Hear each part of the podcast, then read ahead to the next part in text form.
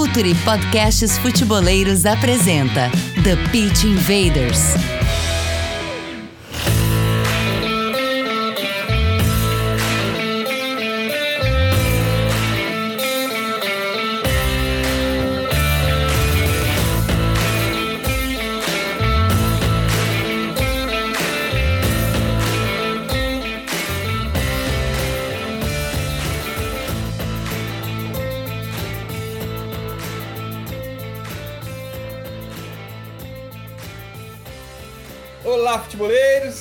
Olá, futeboleiras! Futuri Podcast apresenta The Pit Invaders, sempre falando de maneira profunda e séria sobre o jogo. Estamos aqui para Futuri Pro, nosso braço de inteligência de mercado profissional para clubes e agentes do Futuri. Futlink, a ferramenta online de gestão de departamento de mercado. Se seu clube não está no Futlink, está fora do mercado brasileiro, envie e-mail para contato@futuri.com.br Futlink, tecnologia brasileira a serviço da eficiência esportiva e financeira do seu clube. E Futuri Academy, acabamos, acabamos de lançar a certificação executivo de futebol Futuri 2024 com a curadoria de Ricardo Moreira, diretor esportivo do Orlando City, da MLS, Liga Americana de Futebol. Para quem nos assiste no YouTube, acesse mais informações apontando seu celular para o QR Code aqui ao lado. Não sei exatamente em qual lado, mas aqui ao lado e para quem nos ouve no Spotify, acesse o link na descrição do episódio. E claro, o AnxBet, a maior casa de apostas do mundo. Meu nome é Eduardo Dias, estamos no ar em mais uma invasão futeboleira. A gente gosta muito dos episódios que a gente chama Skin in the Game. Chegou até a virar um nome de aula da certificação de executivo de futebol, onde a gente estuda casos práticos. Mais ou menos o que a gente acaba fazendo aqui com quem arrisca a pele na arena. Essa vez, recebendo mais uma vez recebendo Osmar Loss, atualmente no Irã. Seja bem-vindo ao Futuro, seja bem-vindo de volta ao TPI, Loss. É um prazer, Eduardo, estar aqui compartilhando com vocês um pouquinho das histórias do futebol, compartilhando um pouquinho de informação, um pouquinho daquilo que a gente, nesses 28 anos de, de corrida nesse mundo do futebol, a gente acabou aprendendo, acabou errando, acabou acertando. Então, não tem melhor oportunidade do que, do que essa ferramenta que vocês uh, acabam oferecendo para todas essas, pessoas que querem adentrar nesse mercado de futebol ou que vivem dentro desse mercado de futebol. É um, é um prazer imenso estar com vocês novamente. Mais, invaders, vamos invadir o playbook de Osmar Loss.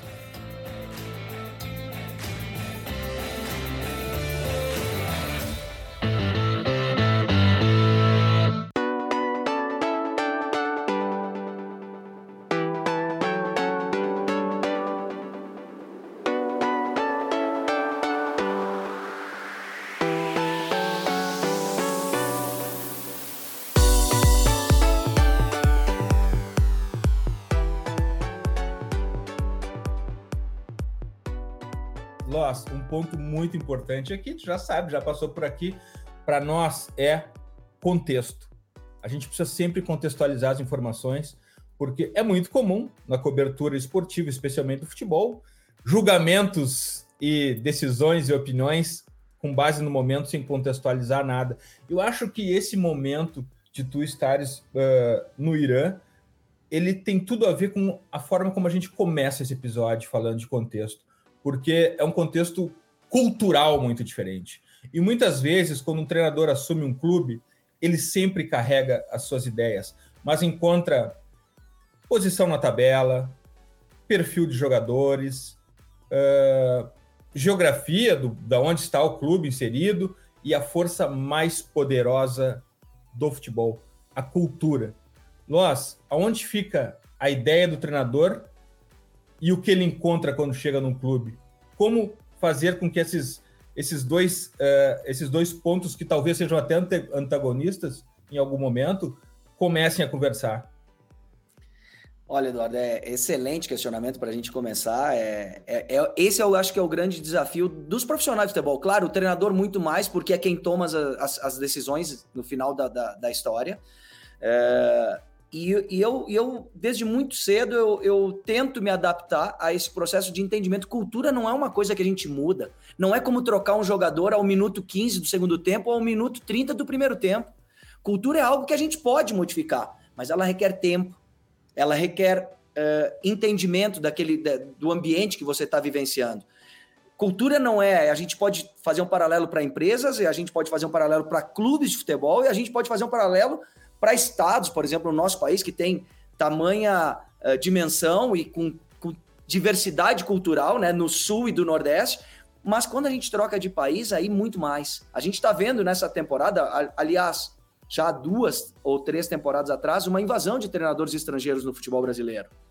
E para eles, quando eles se deparam pela primeira vez, a gente pode confirmar isso escutando algumas entrevistas posteriores à saída desses treinadores, o desafio que é treinar no Brasil pelo fator logístico, pelo fator, fator cultural, pelo, pelo, pelo fator é, da, da, quantidade e disponibilidade de recursos técnicos que a gente tem, porque a gente é, sim, um provedor de matéria-prima para o futebol mundial.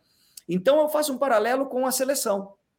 As seleções de cada país, por mais que elas também detenham suas culturas, o treinador, sim, ele pode chegar lá e eleger os jogadores para uma determinada forma de jogar. Mas quando você chega num clube de futebol, não. Quando você chega num clube de futebol, a primeira coisa que você deve fazer é fazer uma triagem, fazer uma, um reconhecimento do material humano que você tem.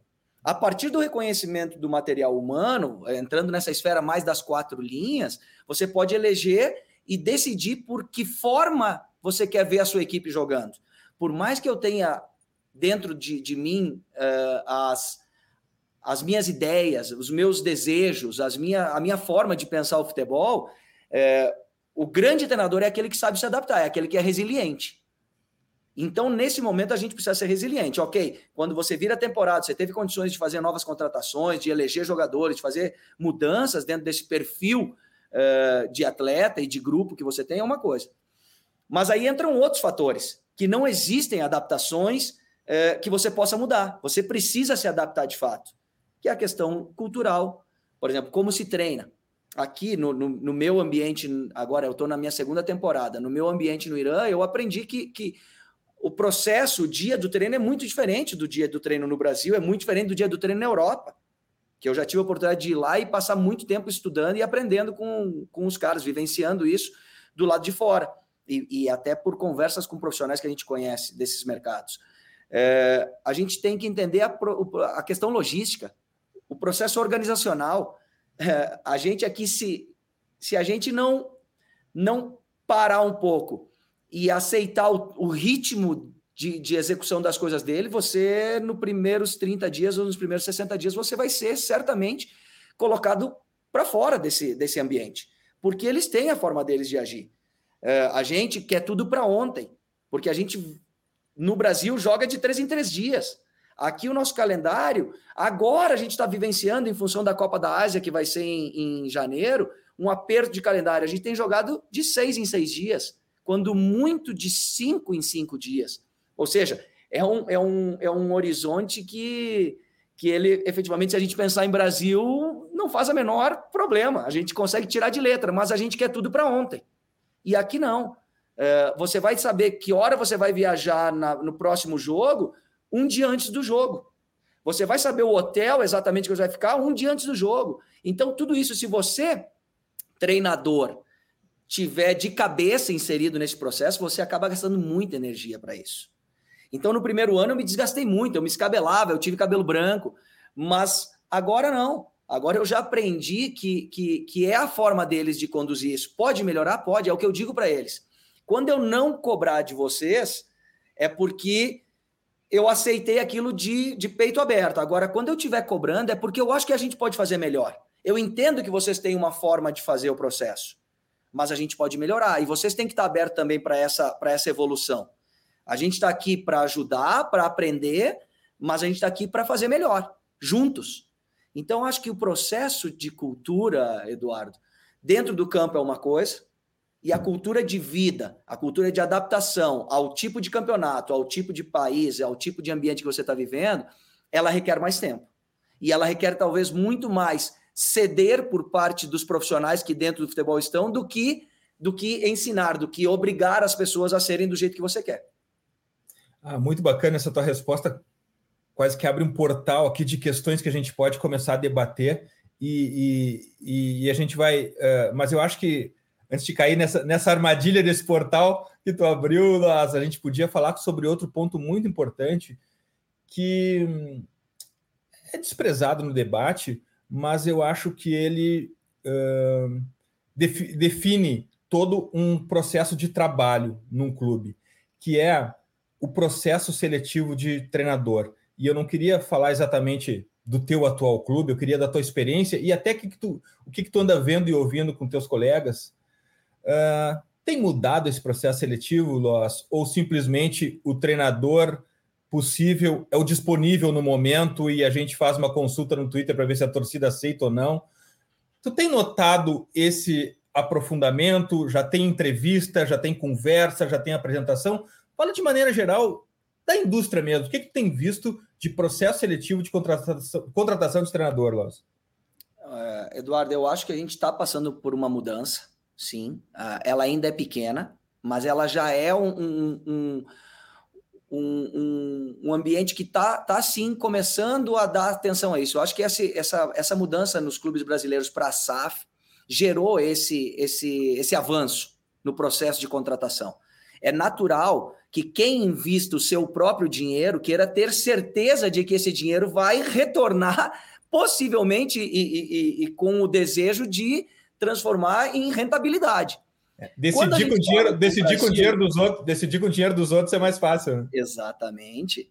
Exatamente. Quando você só usa o posto, a cadeira, você tem responsabilidade, sim. Eu não estou dizendo que os presidentes ou os dirigentes, de um modo geral, não têm responsabilidade. Não, eles têm, e muita perante as suas torcidas.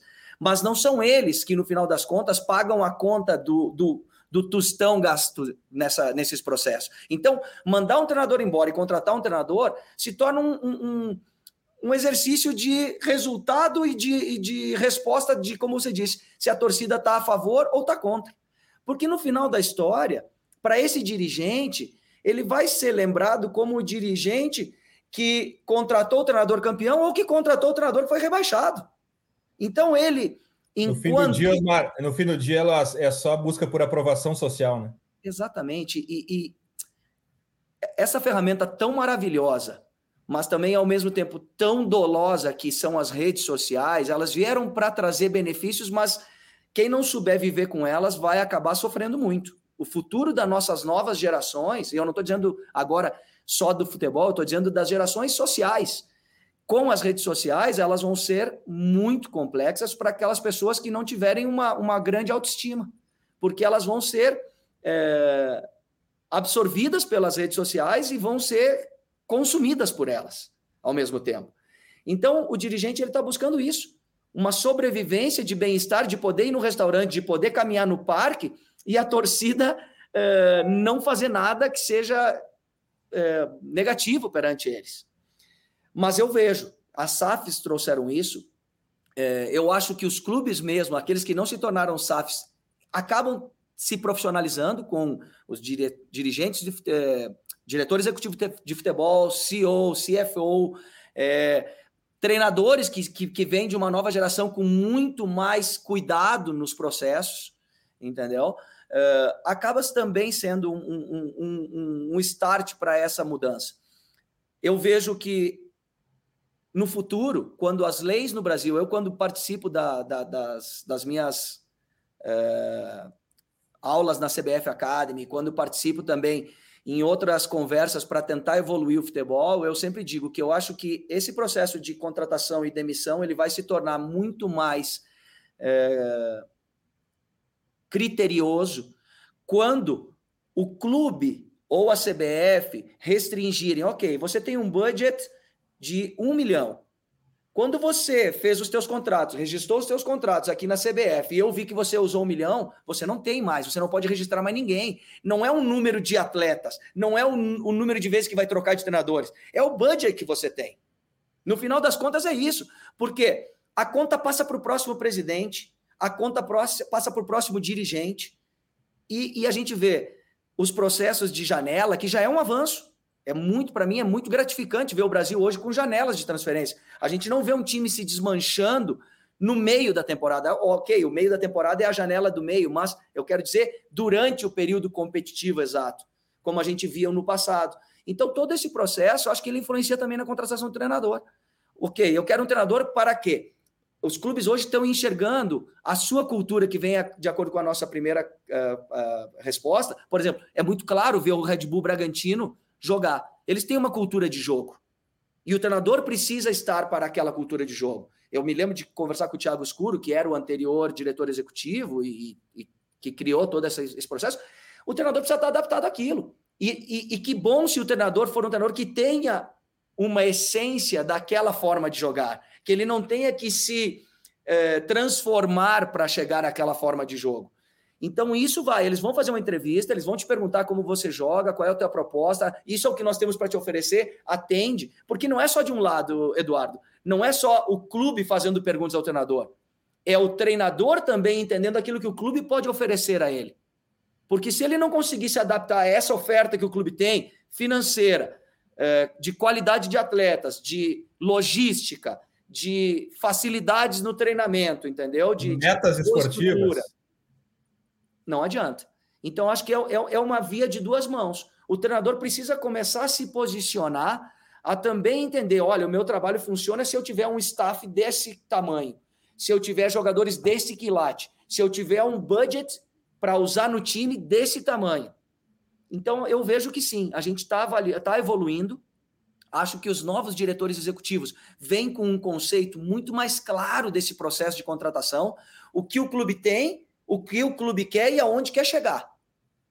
Então, essas perguntas é, é, é sempre muito claras.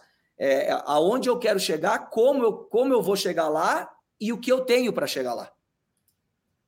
É, isso é bacana porque geralmente quando o clube estabelece uma meta esportiva, e o, e o clube dispara no primeiro turno. Depois, quando ele regrede, regride a média no segundo turno, tá demitido. Poxa, mas eu tô muito além da meta, ah, cara. Veio a pressão, a gente trocou de meta, agora quer ser campeão. Isso, é... isso é uma, se eu fazer um adendo a essa tua colocação, isso eu sempre falo expectativa realidade. Isso. Quando você supera a expectativa, a tua realidade já não é mais aquela primeira realidade, ela se tornou outra. Ah, nós estamos brigando. Eu dou um exemplo, eu dou um exemplo muito claro do Coritiba de 2014. O Coritiba, em 2014, quando nós tivemos a parada da Copa do Mundo no Brasil, o Coritiba era primeiro colocado no Campeonato Brasileiro, com seis ou sete rodadas, eu acho que nós jogamos naquele momento. Ele era líder com cinco vitórias e um empate, se não me falha a memória. O treinador era Marquinhos Santos, naquele momento. Ele tinha o Alex jogando, fazendo seu última participação, como ele jogava um 4-4-2 com o Alex fazendo. Quando não tinha bola, o Alex ficava como último homem, só para fechar um zagueiro, para estabelecer um lado de sofrer a primeira ação de ataque. E depois, quando tinha bola, o Alex voltava, vinha perto dos volantes para construir. E conseguiram fazer seis jogos espetaculares. Nesses seis jogos, eles ganham cinco, empatam um, são líder do Campeonato Brasileiro, acho que com quatro pontos de vantagem para o segundo colocado, tem a parada para a Copa.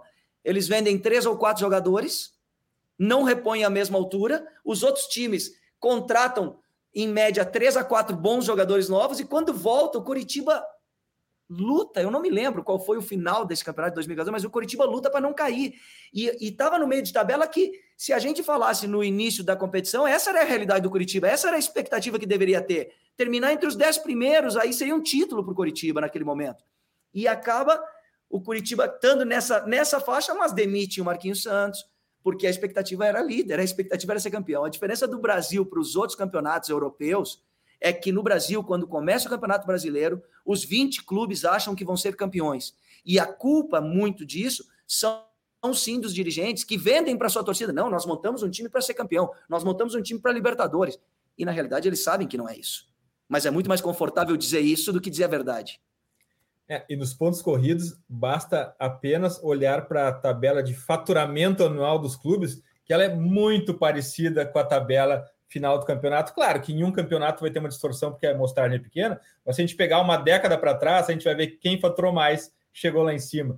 Talvez o de maior faturamento não seja o campeão, mas talvez seja o segundo, terceiro, quarto, mas ele não vai disputar o rebaixamento. É sempre assim e é importante ficar atento. Mas eu queria entrar num ponto aqui, Loas, que, eu, que que, que tem a ver com relacionamento de vestiário, tem a ver com hierarquia, tem a ver com método de trabalho. Alguns episódios atrás a gente falou aqui sobre uma pesquisa de que há uma tendência de uh, auxiliares técnicos, o segundo treinador, o segundo head coach, uh, quando o treinador principal vai embora, o auxiliar assume a posição de treinador. Essa é uma tendência que começa a aparecer. Eu acho até que tem um fundamento lógico, já pega alguém adaptado, que conhece o grupo, a estrutura, enfim. Mas os papéis são muito diferentes do auxiliar para o treinador principal. Eu queria falar contigo, eu queria saber de ti a dificuldade dessa migração, porque muitas vezes, Loz, e aí, claro que, que, que eu quero ouvir isso de ti, o auxiliar é aquele cara que está mais perto do jogador, ouvindo até uma reclamação sobre o treinador, e aí ele sai daquele confidente, próximo, amigão, conta piada, para ser a principal hierarquia do vestiário. Qual é o desafio do assistente técnico virar treinador, Las? É, eu, eu, Eduardo, eu vejo dois pontos nessa, nessa tu, nesse teu questionamento. A gente vive no Brasil por ciclos, ciclos de sistemas de jogos preferenciais pelos treinadores, pelas equipes, ciclos de novos treinadores, treinadores oriundos das categorias de base porque alguém teve sucesso, ciclo dos treinadores que eram auxiliares porque alguém teve sucesso nessa mudança, ciclo dos estrangeiros porque alguém teve sucesso nesse processo. Então, o Brasil viu assim, ele, ele copia aquilo que está dando certo. E, e, tudo bem, não é errado, a gente tem que se, se inspirar naquilo que está dando certo sempre. Mas a gente tem que entender qual é o ambiente que a gente vive, que tipo de personalidade tenho eu para ser o treinador a partir do momento que eu me torno. Saio da posição de auxiliar para me tornar treinador principal. Porque é como você disse, o, o, o, auxiliar ele é aquele cara que escuta, que transmite, que filtra para não gerar ruído entre o treinador e o jogador. Ele escuta a reclamação, ele escuta, ele brinca com os caras para estar tá próximo. Mas quando ele se torna um head coach, ele tem que tomar a decisão dos 11 que vão iniciar a partida. Ele tem que dar a entrevista e criticar muitas vezes ou omitir a crítica externamente para fazer uma crítica interna. O processo das relações ele se torna diferente. O que eu dou de, de exemplo uh, aos senadores que se tornam é exatamente manter o fluxo da verdade. Porque se você mantém o fluxo da verdade, você consegue, por mais que vá gerar mais atrito, não tem dúvida, isso não tem como fugir. Você vai ter mais responsabilidades. Você gerando, uh, trabalhando com a verdade, com as tuas verdades e com o respeito, você vai minimizar esse processo. Você não pode mudar abruptamente daquilo que você era na tua relação com os atletas a passar, a, ok, agora a minha porta está fechada e o auxiliar que eu, que eu botei vai ter que começar a fazer esse processo. Não, você tem que encontrar o ponto de equilíbrio entre tudo. Você não está contra o treinador quando você é auxiliar e você não tem é, a, necessidade de, quando, enquanto treinador principal, também de fechar as portas que você tinha aberto com esses treinadores.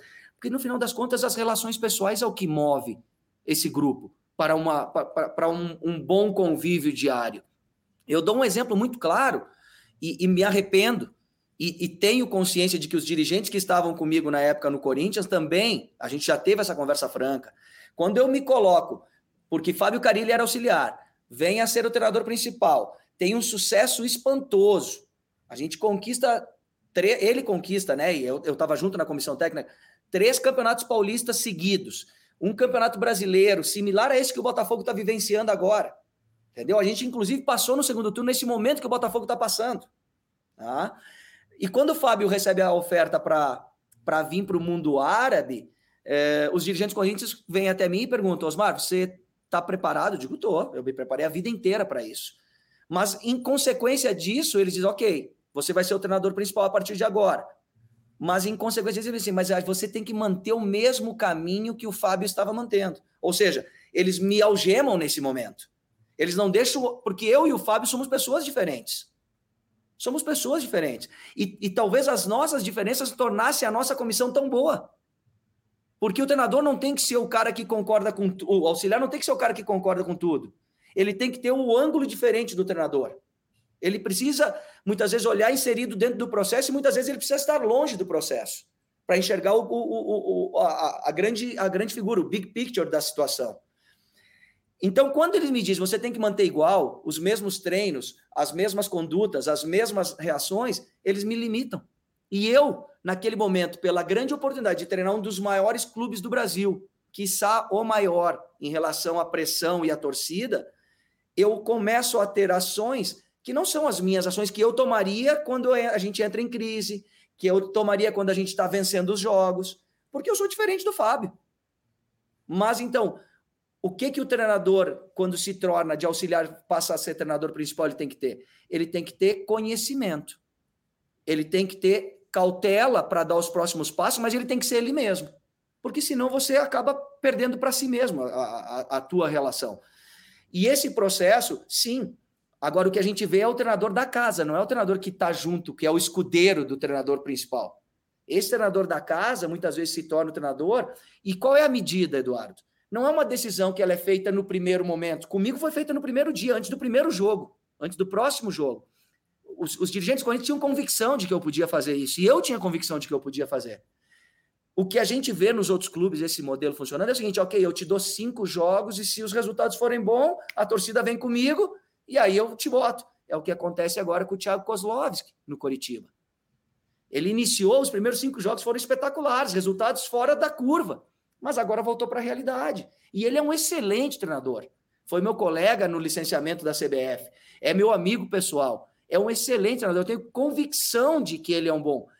Quando três ou quatro treinadores passam no mesmo clube na mesma temporada, o clube tem que olhar para aquilo que está acontecendo antes do treinador, não para o que está acontecendo depois do treinador.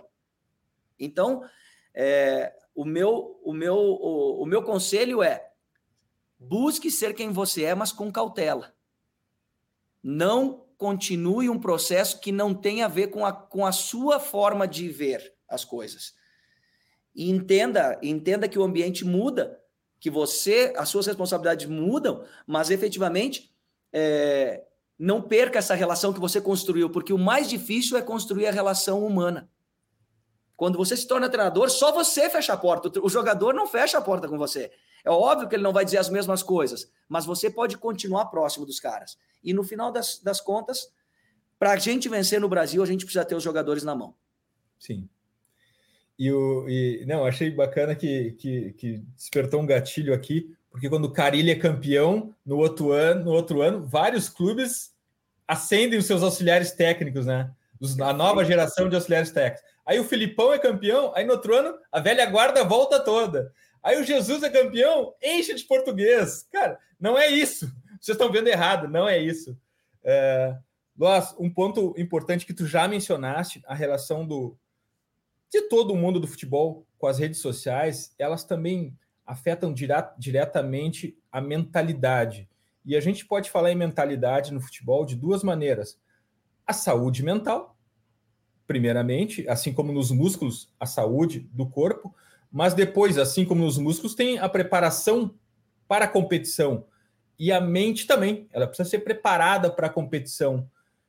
Tu, tu tem alguma forma de ajudar teus atletas nisso? Isso vem de ti? Os clubes te oferecem? Como é que está o momento da, dessa última fronteira do futebol, a, a, saúde e força mental dos atletas? Como é que tu te relaciona com isso e como é que tu vê isso no futebol atualmente, Loss?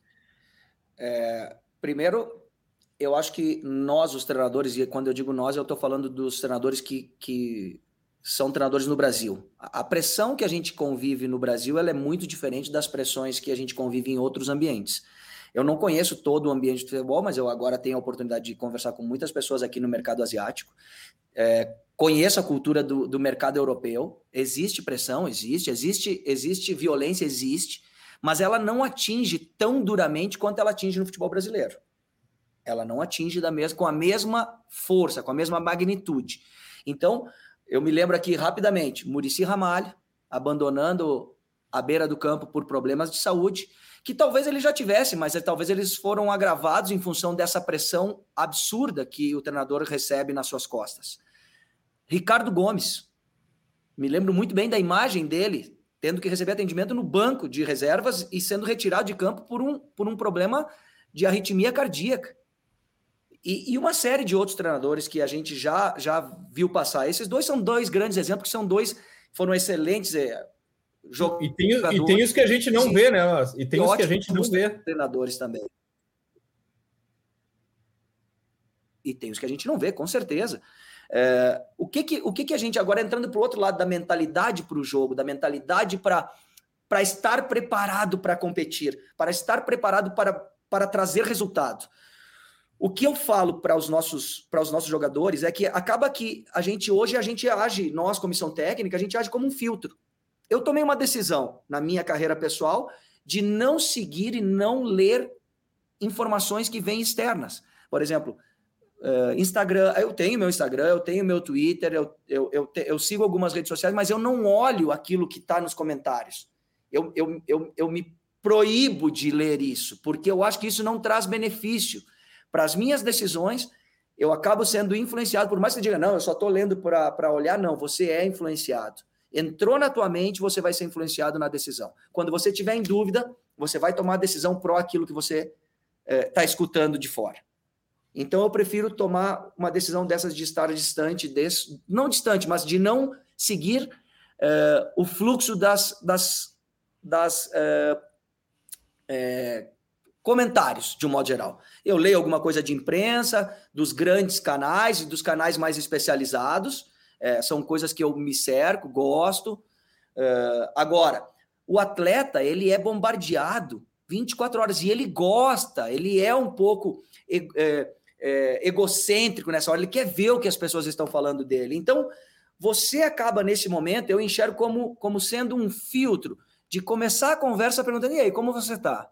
Como é que você está preparado? Como é que você tem visto esse jogo, próximo jogo? E em função das respostas do jogador ou do ambiente de atletas, eu, eu posso entender se eles estão pressionados, se eles estão relaxados demais, se eles estão focados naquele próximo jogo ou se eles estão olhando para um, jogo mais importante que é daqui a duas semanas.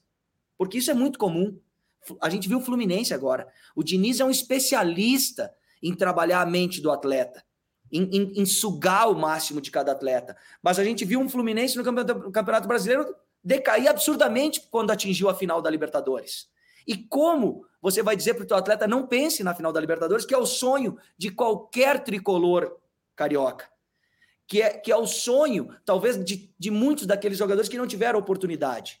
Então, ter esse ambiente de saber gerir, ele vai muito além. Eu acho que os clubes ainda deveriam abrir mais espaço para, eu não sei se psicólogos, se coachings, ou os treinadores ou os auxiliares deveriam se especializar nessa área, porque também eu acho que trazer alguém de fora só para fazer um processo é, é, incipiente naquele momento, ou seja, vai e faz aquele momento, não funciona. O jogador é muito desconfiado para isso. Ele não vai, ele não vai se abrir da forma com que ele deveria. Ou o cara faz parte da comissão técnica e está ali diariamente, porque os caras precisam confiar nele para falar aquilo que sentem, ou talvez alguém dentro da comissão técnica, não digo se tornar um coach, não digo se tornar um psicólogo do esporte, mas entender dessa área, fazer cursos, buscar e, eh, trazer ferramentas novas para que possa sim se tornar um profissional melhor e auxiliar melhor nesse processo de, de foco, de mentalidade. O que a gente vê, e é muito claro, Eduardo, é que aqueles clubes e aqueles jogadores que se habituaram desde as categorias de base a estar em momentos decisivos, eles têm maior capacidade de se mentalizar e de se focar no próximo jogo. Eles têm, eles não têm uma chave de liga e desliga, mas eles estão muito próximo disso. O, o, o insight para entrar dentro do processo competitivo é muito mais rápido para eles do que para aquele atleta que sempre esteve margeando e que nunca foi à frente, que nunca foi a vidraça, entendeu? Que nunca foi o cara que levou o seu time. Então eu vejo a diferença nesses caras. Muitas vezes você tem dentro da tua equipe quatro ou cinco grandes líderes e você não precisa ir conversar com os demais. Você precisa atingir esses grandes líderes e esses grandes líderes vão atingir os demais. Seja com a sua liderança técnica, seja com a sua liderança mental, seja com a sua liderança capital, que é aquele cara que ganhou muito naquele clube ou na sua vida. Ele é o exemplo daqueles outros. Então eu, eu tento agir por esse caminho. Tento fazer uma sondagem, uma triagem de como eles estão presentes para esse próximo ambiente e a partir daí eu começo a tentar a, a focalizar, a mentalizar eles, porque o próximo jogo é o mais importante. Nossa, eu não posso perder a oportunidade de te receber aqui e não ir para o campo, né? Vamos embora para o campo. E é incrível como a gente, até mesmo num pequeno espaço de tempo, ah, vamos usar um ciclo de Copa, vamos botar quatro anos para trás, 2019 que seja. Se a gente assiste o jogo de 2019, a gente já vê que mudou em pouco tempo. Velocidade do jogo, uh, aspectos táticos, mas eu acho que o perde pressiona é o principal gatilho visível, assim, que a gente consegue ver uh, uh, claramente num jogo e também independe até da forma como as pessoas veem o jogo, porque tá ali, perdeu a bola, já o time ataca o, o portador. Como é que é esse gatilho, Loz, no treino para fazer? Porque é uma ação que precisa de muita concentração, foco no jogo e saber o que está acontecendo. Porque tu está com a cabeça no ataque e simplesmente perde a bola e naquele momento muda tudo. Como é o treino e o gatilho do perde pressiona, Loz? É, eu, eu acho que esse tem sido talvez a, o grande diferencial dos últimos momentos aí, dos últimos anos. Ela foi, ela iniciou com, com o Pep Guardiola no Barcelona, era um time que tinha um, uma ação, eu nem digo reativo, porque ele era ação, ele fazia ação, ele não fazia reação. Ele estava preparado para aquilo.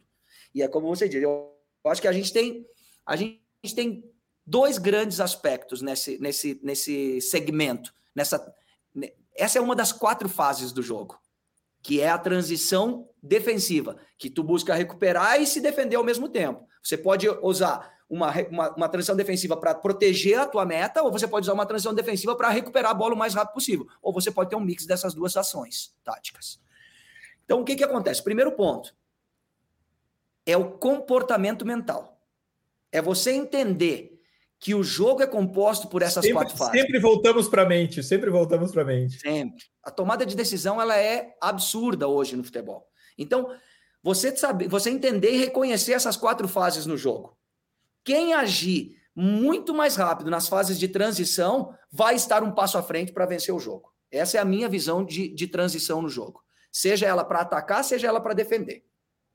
Ok? A partir do momento que eu tenho isso claro, e que eu estou compactado no campo, uh, dentro do setor da bola, que eu tenho o centro do jogo com um número de jogadores elevado, eu preciso tentar criar cenários no meu treinamento em que eu consiga recuperar a bola dentro desse centro de jogo novamente. Para após a recuperação, sim, eu, eu mudar o centro de jogo. Porque eu busco no jogo o quê? Eu busco no jogo ou superioridade numérica, ou superioridade qualitativa, ou um espaço maior para jogar. Essas são as três grandes é, buscas táticas para se buscar vencer o jogo, para se buscar marcar gols. Depois desse fator comportamental, eu tento no fator tático, que é isso. No setor do centro de jogo, ter um grande número de jogadores. Outro ponto. Os meus jogadores de defesa, se eu já estou no campo ofensivo ou próximo da área ofensiva, ou seja, eu estou na zona de, de, de preparação para finalização, eu preciso que os meus jogadores defensivos estejam atacando, mas que eles estejam com a mente preparada no processo de vigilância. O que, que eu chamo o processo de vigilância? É estar numa fase de jogo em que eu estou a meia distância para continuar uma boa progressão ofensiva, uma boa posse, e que eu estou próximo para que eu não deixe o adversário se estruturar ofensivamente e que eu tenha que correr 50, 60, 40 metros para trás. Então, esse processo de vigilância para o, o lado oposto da bola, ou seja, os jogadores distantes do centro do jogo e os jogadores de defesa, é, um, é uma arte convencê-los de que eles precisam jogar, mas que eles precisam estar pensando em defender, mesmo quando nós estamos com a bola. É um processo difícil, porque normalmente quando você está perto da área adversária, os teus zagueiros eles estão num processo de relaxamento. Ok, agora eu estou sob segurança a bola está longe do meu gol, eu estou longe da bola, o atacante dele está longe, mas aí é que é o grande, é o grande truque é da, da situação. Né? É a grande armadilha. Eu preciso entender que é o meu processo, eu inicio, eu enquanto jogadores distantes do centro do jogo, eu inicio o processo de transição defensiva. Ou eu vou dizer para o meu time, vamos para trás porque deu espaço entre os setores e eu não consigo ir para frente, porque tem um jogador dentro do processo da regra, que é o, o impedimento, que está atrás de mim, eu preciso respeitar essa distância. Quando você está no campo ofensivo, você precisa respeitar essa distância. Quando eu estou no meu campo, não. Eu posso limitar a profundidade de um jogador adversário em função da linha do impedimento. Então eu preciso estar tá preparado para isso. E quando a gente não cria esse tipo de cenários dentro do treinamento, não espere que o seu time vá fazer isso dentro do jogo.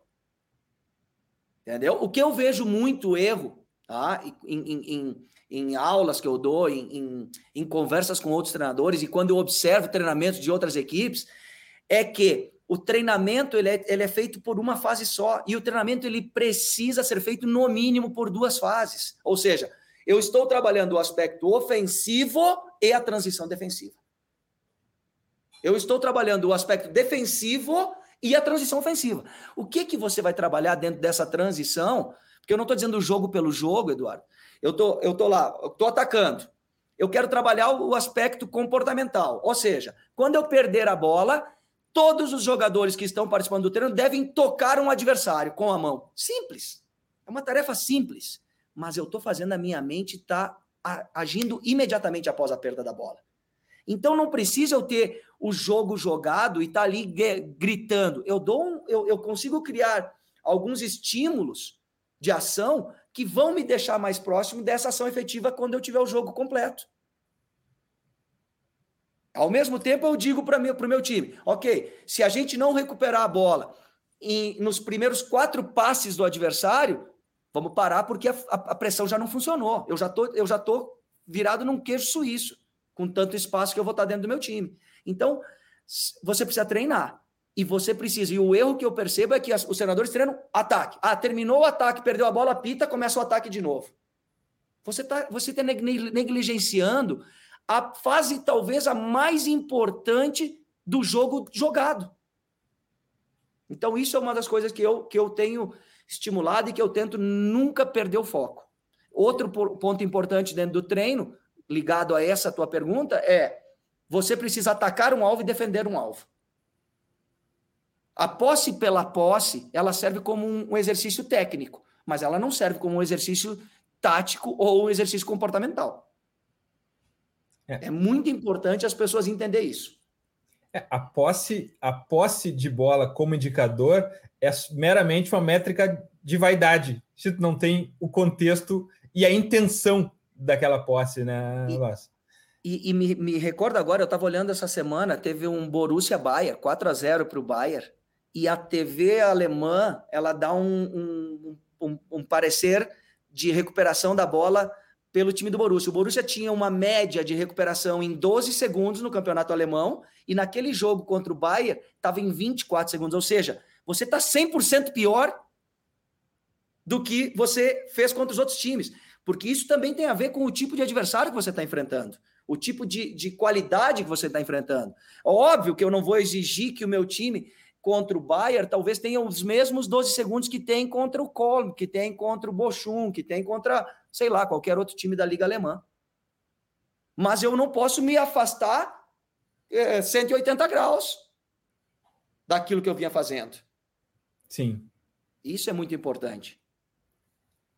Um ponto. Tá me ouvindo, Loss? Tô, tô, te ouvindo. A tua imagem congelou para mim, mas eu tô é, te ouvindo. É, não, eu também congelou para mim, mas vamos lá, vamos tocar, que não tem problema nenhum.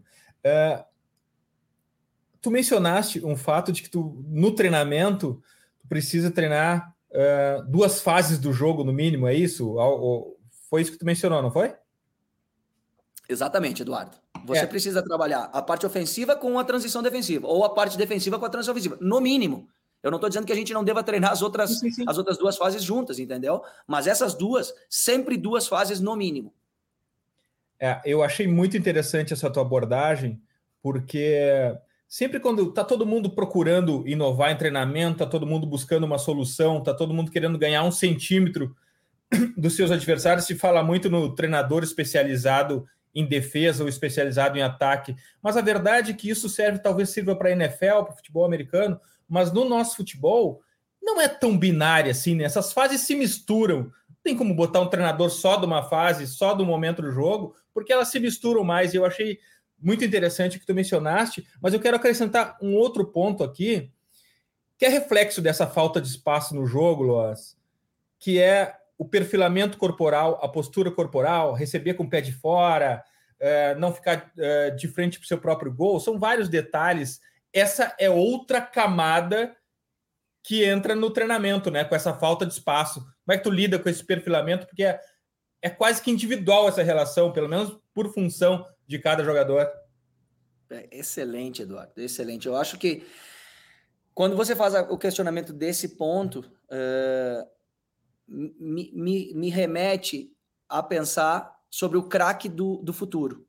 Porque a gente fala muito do craque do passado, aquele cara que driblava quatro, uhum. cinco jogadores, aquele cara que, que fazia uh, como Garrincha, como Pelé, e eu não estou dizendo que, pelo amor de Deus, eu, eu acho eles deuses do futebol. Mas o craque do, do, do presente e o craque do futuro é o cara que resolve com meio toque na bola.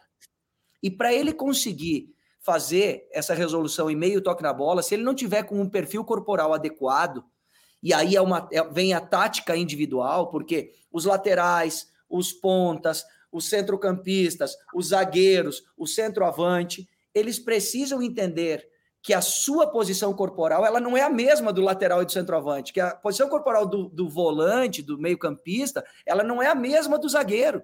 Você jogar à frente da linha da bola, na linha da bola ou atrás da linha da bola, ela é determinante para o seu perfil corporal. O, o, companheiro que passa a bola, se ele entender de perfil corporal, ele vai entender que o passe dado na perna da frente torna o ataque mais agressivo. Se ele entender que o passe dado na perna de trás faz com que a gente tenha uma melhor proteção à manutenção da posse de bola. São detalhes que o jogador, ok, ele quer jogar, mas o jogador, o novo craque, o novo uh, expert em tática, ele precisa saber disso. Ele precisa saber disso. E você precisa trabalhar esses detalhes em todos os treinamentos, assim como a gente estava falando anteriormente.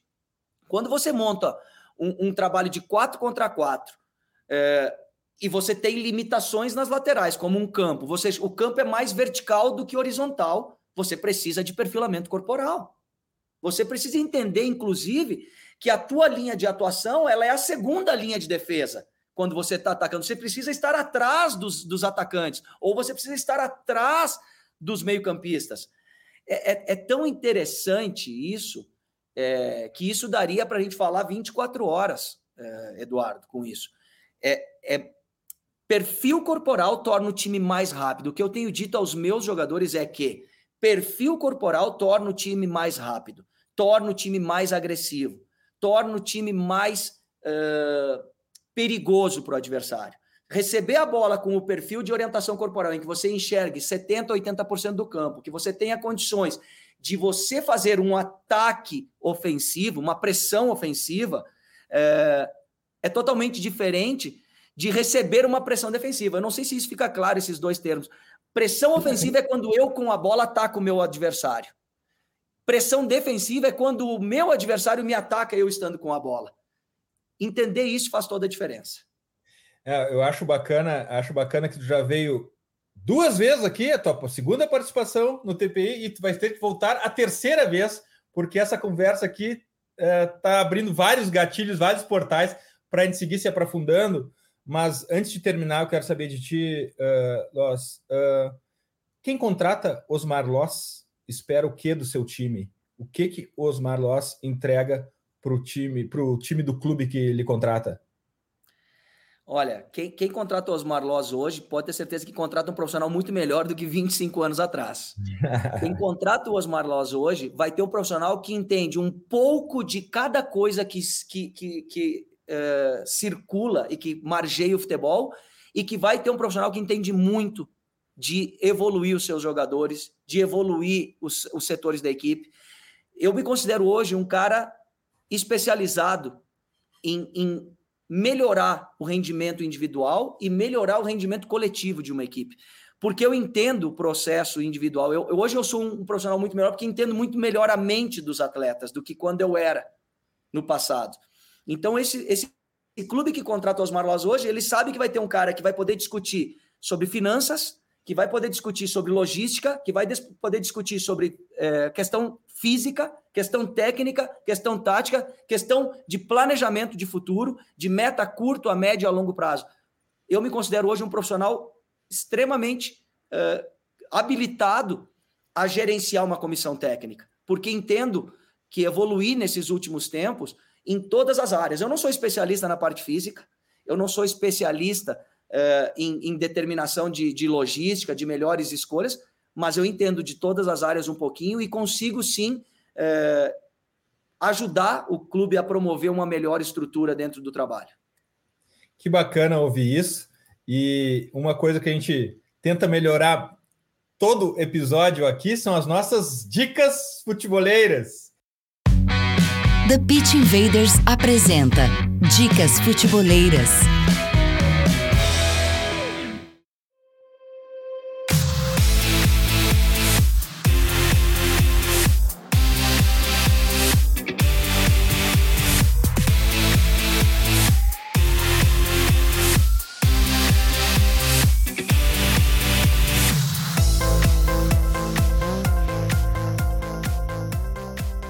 A minha primeira dica futeboleira deste episódio é a certificação executivo de futebol Futre 2024. Link na descrição e QR Code na tela. Uh, é uma certificação completamente diferente, mais de 120 horas aulas, atravessa o ano, é um novo futebol, é uma nova indústria, é um novo jogo e é um novo ambiente de negócios. O executivo de futebol precisa ter os seus conhecimentos específicos, mas também precisa ser generalista. Eu até vou falar um, um ponto aqui, apresentando o Futilink para um clube, um analista me disse o seguinte, poxa, eu analista de mercado, além de saber das valências do jogador, agora eu tenho que saber de regulamento, economia global, geopolítica, finanças, contratos, e eu respondi para ele, sim, tem que saber sobre tudo isso, este é o novo futebol. Mas a segunda dica futeboleira, além da certificação executiva de futebol Futre 2024, é o filme Blackberry.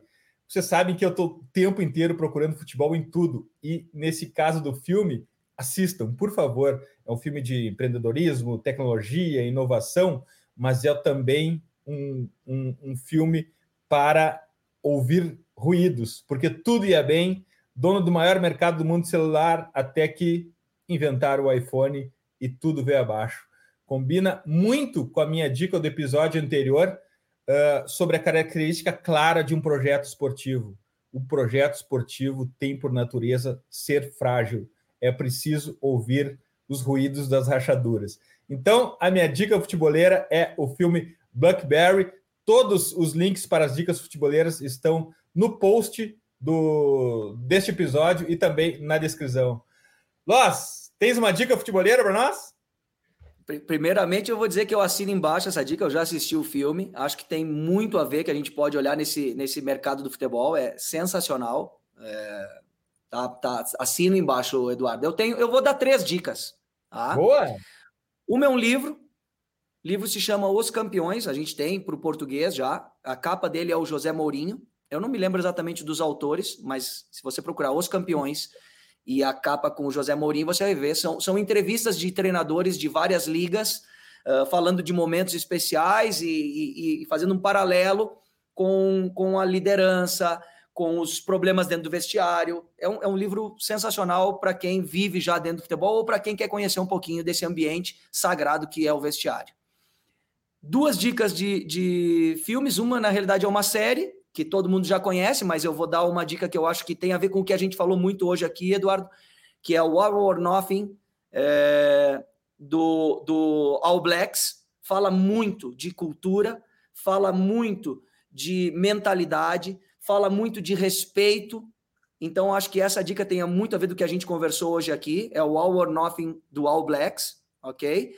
É, e a outra e a outra dica é um filme que mostra a superação, que mostra isso que a gente vive muito, principalmente no futebol brasileiro. A gente viu agora é, com o Kennedy, que marcou o gol do, do Fluminense, um menino que vem da favela, né? E a gente convive com essas diferenças sociais no, no Brasil todo dia, todo momento, que é o filme de, do, do George Foreman, é, a, sobre a carreira dele, sobre a vida dele, como ele se tornou o, o, o boxer que, que ele foi é, durante a carreira, sendo campeão mundial depois aos 40 e poucos anos novamente, depois de ter sido quando era jovem. Acho que é um filme que, que ilustra um pouquinho desse poder de superação, dessas dificuldades que movem aquelas pessoas que precisam fazer mais para chegar onde as outras, talvez, no ambiente financeiro, não precisem de tanto esforço. Nossa, muitíssimo obrigado pela tua participação. Reitero a nossa admiração pela pessoa e pelo profissional. A gente vai seguir na torcida por ti daqui. Valeu, Eduardo. Grande abraço, um prazer imenso estar mais uma vez aqui com vocês. A gente mantém o contato sempre que precisar à tua disposição. sucesso, sucesso, mais sucesso ainda, né? Porque eu, eu vi vocês nascendo, então sei do quanto vocês trabalharam para chegar onde vocês estão. Valeu, futeboleiras, futeboleiros, nós somos o Futuri e temos um convite para vocês. Pense o jogo. Abraço e até a próxima invasão. Pit Invaders!